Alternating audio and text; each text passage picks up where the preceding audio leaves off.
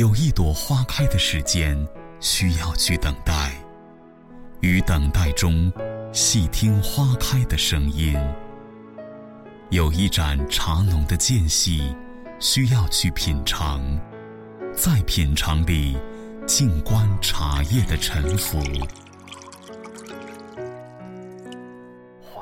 花开花落，茶沉茶浮，心情积蓄。味道几何？如果可以，就让我们一起去流浪，流浪在冬日傍晚的街头，流浪在暮色降临的小路。乐音网络广播电台，带你一起去流浪。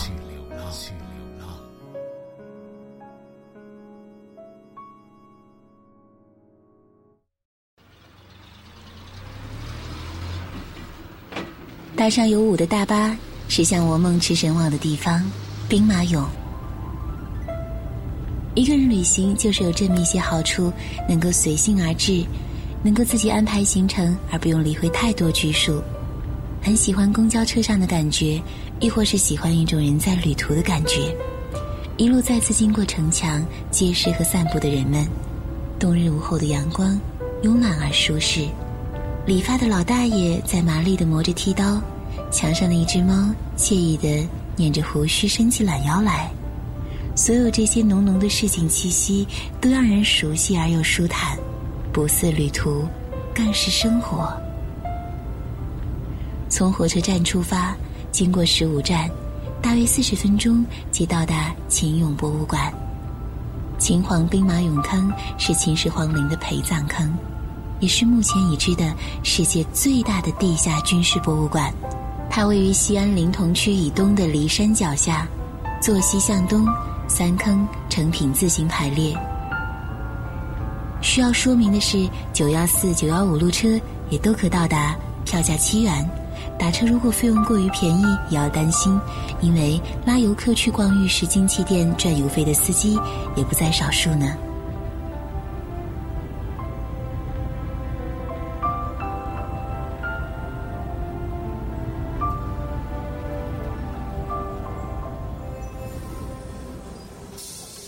到站了，我们下车吧。眼前的便是秦始皇兵马俑博物馆，门票九十元每人，使用学生证及老人证等可以打对折。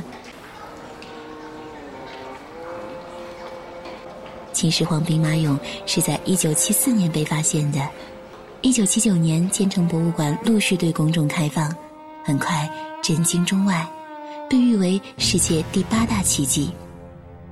继续向前走，博物馆广场竖立着一个大型的秦始皇石雕像，威严神色似乎仍不改当年君临天下的霸气。想起一些关于秦皇嬴政的事来，嬴政十三岁时即继承王位，但由于年纪尚幼，不能执掌朝政，只待二十二岁举行加冕仪式当天，沿途遭谬友埋伏刺杀。所幸嬴政早已察觉，并成功擒拿叛徒。才有了我们现在所见的长城、兵马俑等文化传奇。秦王秦政以后，又借机放逐吕不韦，迫使其引咎自毙。经过扫清重重障碍，秦皇终于肃清了内政，巩固了自身的皇权。之后，在不到十年的时间，嬴政凭借着出色的军事才能和众多贤能干才的辅佐。成功结束了春秋战国以来长达五百多年各诸侯国割据称雄的混乱局面，使中国由分裂走向统一，并从政治、经济、文化等各方面促进了民族大融合。继续向前走一段，便是陈列厅，眼前是气势恢宏的一号坑，呈长方形，东西长二百三十米，南北宽六十二米。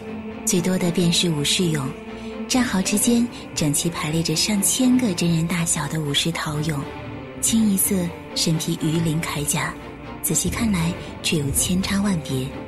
他们眉目间的情态各异，脸型、发型、体态、神韵各不相同。据称，他们都是以秦始皇的八千御林军为原型制作的。工匠们全凭询问。观察，将御林军中将士的样貌默记于心，再徒手做模、烧制、上色等。所以，这上千陶俑，有的沉稳刚毅，有的英勇果敢，有的慈善含笑，有的威而不怒，每一尊都栩栩如生，气度不凡。所以，在这八千地下御林军师中，竟找不出一个相同的来，真可谓千人千面，实实在在的体现在这兵俑之上。新出土的兵马俑原本都色彩艳丽，当时的图像资料显示，每人的战袍、裤腿甚至腰间绑带都颜色各异，红的战袍、紫的腿裤、绿的饰会，形成了鲜明的对比。原来，我们古代的能工巧匠早已学会了现代人所说的撞色搭配，而且运用自然，恰到好处。只可惜这些涂料一经氧化，十秒内便化为乌有，所以现在我们看到的兵马俑只能是灰白色，只有某些脸颊、眉眼间似乎能找到当时斑斓柔和的色彩，只是风光不再。秦俑的颜色虽已暗淡，却未褪去对历史的珍视与执着。每一个陶俑都蕴藏着更多历史的沧桑与沉浮。当年的秦军也曾叱咤战场，在秦始皇逐鹿中原的雄韬伟略下征战南北。狼烟四起的年代，是什么样的精神支撑他们在拼搏中抛头颅、洒热血，不惜付出生命？这中间。必有许多曲折与心酸，不为外人知。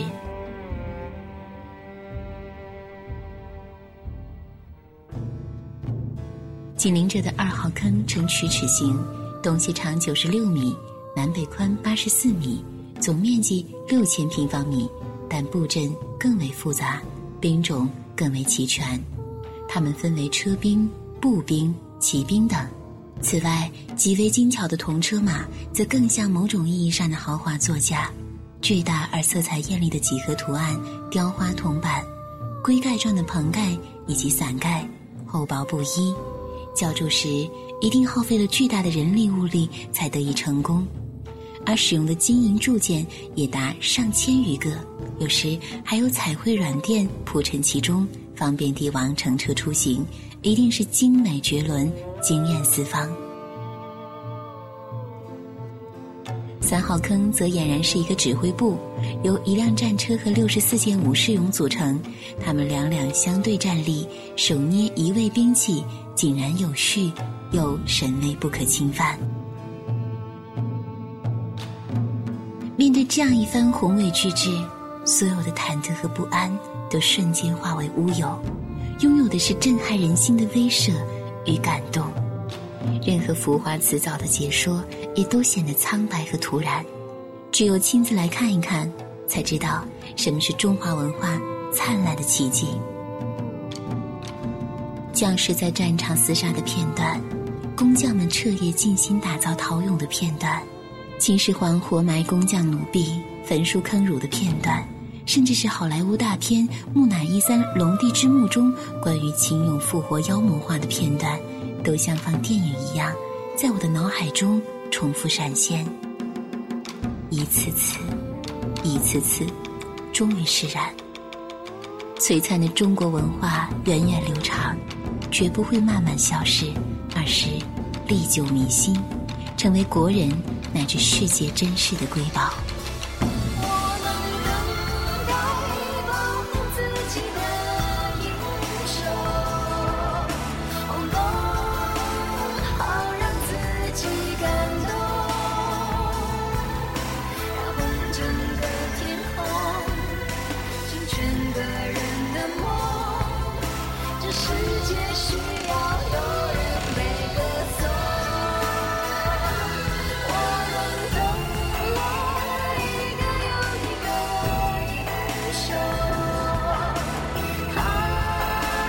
谁在最后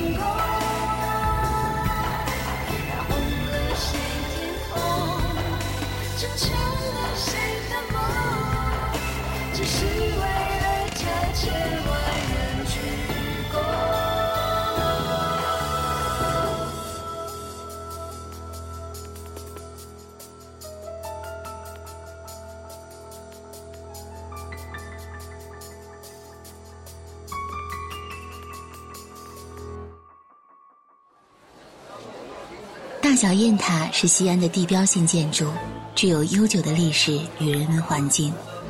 每个到西安的游客都值得来此驻足停留，品味古老的西安。不过，我却想从一些寻常街道中，带你一起品味琐碎西安的城市的另一面。以大小雁塔为标志的西安南郊，是古代的宫苑和风景区，也是文教校区。目前汇集了西安交大、西北大学、西安电子科技大学、医大、师大、联大等众多高等院校，科研院所和航空航天单位也屈指难数，是青年学子与知识分子、学术精英思想碰撞与交集的最佳领地。同样，这里的古街老宅也值得人们寻味。西安现存的老宅已为数不多。但从遗存的斑驳墙体或是飞檐挑角，依稀可寻觅出老西安人的居住风貌。进入陵园路，有奇特的建筑和满街的水缸，这些都让初来乍到的旅人们倍感惊讶。房子一边盖是对关中民居建筑的最好反应，这是为了适应西北的干旱环境而做出的特别设计，目的在于能够聚敛更多的雨水。旧时的西安，除了东西几条大街外，其余街道均为泥土路面。于是，街道两旁的商铺会在各家门口都摆上一个太平水缸，以作蓄水之用。平日里可用作洒扫，如遇大火，也能作为灭火救急的水源。当然，最令人叹为观止的还是火焰墙。作为西北民居的典型代表，它们曾经随处可见。遍布西安的大街小巷，只是现代化的高楼大厦在难觅踪影。火焰墙突出于墙壁上端，或方，或圆，或如祥云漂浮，或似幽兰绽放，万寿团字，如意攒动，别有一番意趣。火焰墙均由雕花青砖层层垒叠，错落成塔尖状，因为雕刻精细生动。让人有了美不胜收的惊叹。古宅院落打扫得干净而整洁，这是政府这几年来积极修缮、维护古建筑、保护民间文物的结果。青砖铺地，白纸糊窗。值得一提的还有那木窗格上张贴的红纸窗花、五谷丰登图、年年有余的鲍鱼胖娃娃、手捧仙桃的老寿星，都在这一剪一刻中栩栩如生。跃然纸上，让人窥见了寻常人家知足的幸福与美满。继续向前走，大约两百米，转入友谊路，这里有一处地洼名叫黄堰村。一九三八年，武汉失守之后，蒋介石开始消极抗日，却封闭了陕甘宁边区，加大了对共产党员的压迫。而此处有一个荒废的园子，称之为“四川义园”的，变成为逮捕关押共党人士的禁闭室。院外有一道一丈多阔、两丈多深的壕沟，沟外又筑高墙，有一个武装排警卫。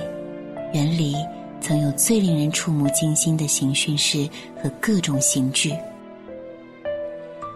这是在某本拜官野史上看到的关于四川义园的描写。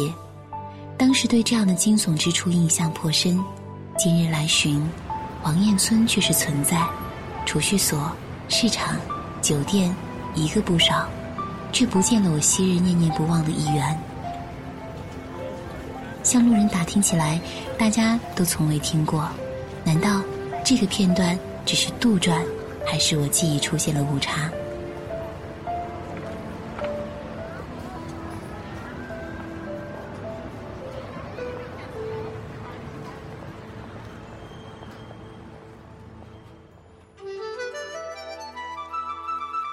寻寻觅觅的西安南郊正值寒冬，桃树还未苏醒，却让我想起一段美丽的故事来。唐德宗年间，有位书生崔护，一年清明，独游长安城郊南庄，走到一处桃花盛开的农家讨水喝，结识了一位秀美女子，彼此间颇有好感。第二年，待崔护再去时，院门紧闭，难寻姑娘芳踪，于是灵璧题诗一首，这就是日后被人们所熟悉的《题都城南庄》。却言今日此门中，人面桃花相映红。人面不知何处去，桃花依旧笑春风。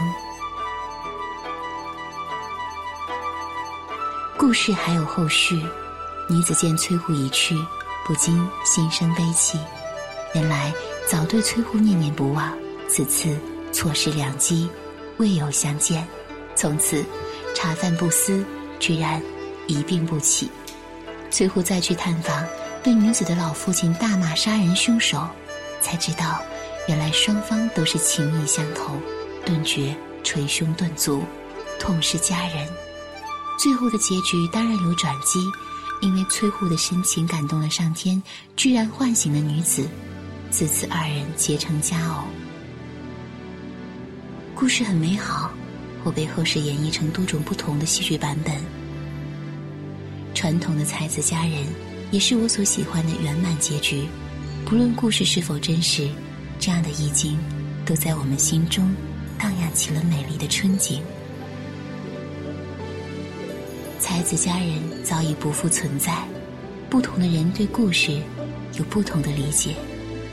有人看到了爱情奇迹，有人说是春梦一场，有人品出感动，有人尝到惆怅。我宁可相信，这样一份浪漫的执着，将长存心间。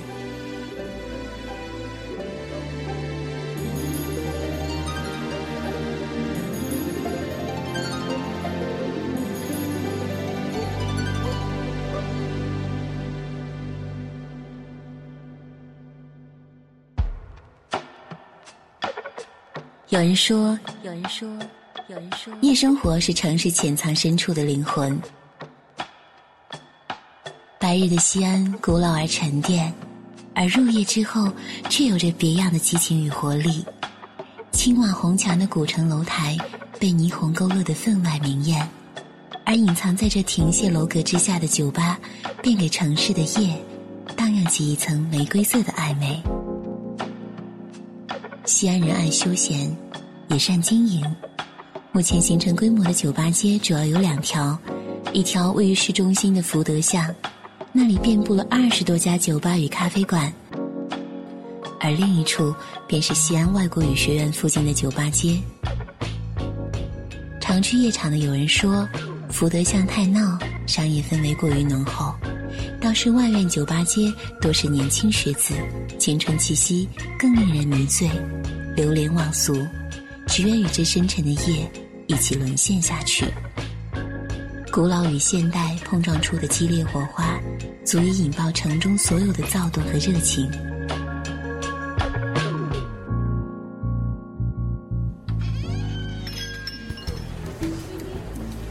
这里是后院酒吧，在环城公园一角，只要走上楼梯，拐个弯便是了。外边是寂静的夜，与古建筑群落融为一体。也毫不怯懦，里边则是别有一番天地，喧闹骚动也不足以宣泄。走进去，找一个角落的位置坐下，默默做一个壁花小姐就好，不想被打扰，却希望在不被人察觉时，偷偷窥视他人的内心。这是我一直喜欢做的，因为看穿别人内心，然后自鸣得意，实在是一件很有意思的事情。吧台前的女孩明艳动人，口丹图画的纤纤十指把玩着细长的玻璃酒杯，旁边的女孩优雅地吸着女士香烟。昏暗的射灯之下，她的睫毛细密动人，玻璃杯上映衬着女孩的面颊，始终有一抹浅浅的忧伤。我猜想，这一定是一个有故事的女人，只是这故事不愿向外人说起罢了。我轻摇酒杯，看杯中的酒荡漾出一些小小的气泡，有醇厚的芬芳，心中突然涌现起淡淡的感伤。身外再喧嚣也罢，可内心深处还是波澜不惊。曾经触碰的东西，曾经拥有的事物，如同一面空镜子，留下最本真的自己。走出酒吧门口，轻轻的风拂面而来，虽是冬日的风，却不寒冷，反而多了一种奔放与自由。酒吧外的夜依然深沉，满天星斗弥漫苍穹，房檐之下，一串串八角宫灯在风中摇曳，一个个橘黄的光晕在深蓝的夜幕中轻盈跳动，如画舫长廊。给清冷的夜渲染开一点点暖意。千年以前的长安，也曾有这么如千树繁花般绚烂的灯火，垂落星光如雨。香车宝马川流不息，女子盛装艳服结伴赏灯去。然而正是这欢歌笑语中，却隐含着一丝孤寂。众里寻他千百度。蓦然回首，那人却在灯火阑珊处，却不知后事如何，徒留给我们美好的遐想吧。路边长椅上的男孩，拿着手机暗自发呆，会否也是等待心中的家人出现呢？夜深了，我去想。再去探想西安夜之深处的秘密，回到箱子门青旅，继续夜的征程。这个夜店有些特别，它藏龙卧虎，隐秘极深，挨着顺城巷的前门，没有任何标识。接着德福巷的后门，在白天也是大门紧闭。古老的雕花木门，大红灯笼高挂，石桌石凳纤尘不染。如果不知道。很可能会误以为是民宅或是佛门清净地，其实，越过门槛，穿过走廊，就是箱子门的夜店。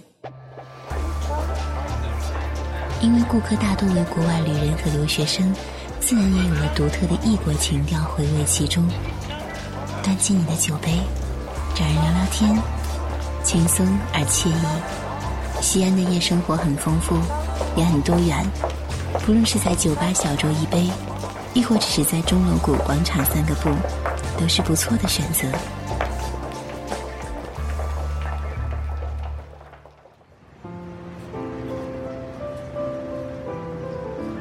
之旅接近尾声，短短几天的旅程，也许不能将城市所有的美好都收入囊中，但却有一种前所未有的满足。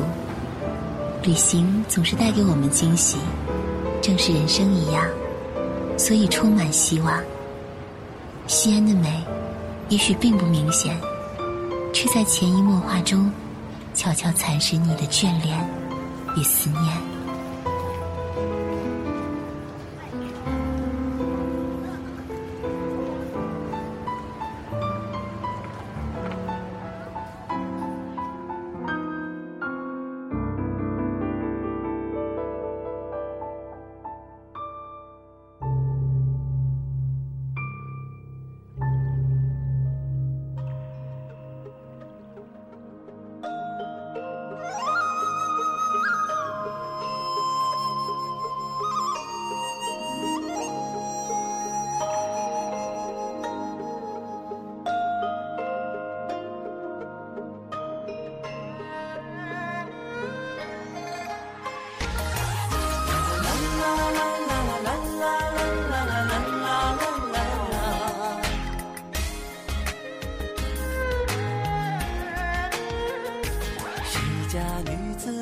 树下俯首抬袖弹琵琶，风吹悠扬，琴声慢慢飘动，吹到了安家，炊烟一点点升华，山顶落日的彩霞。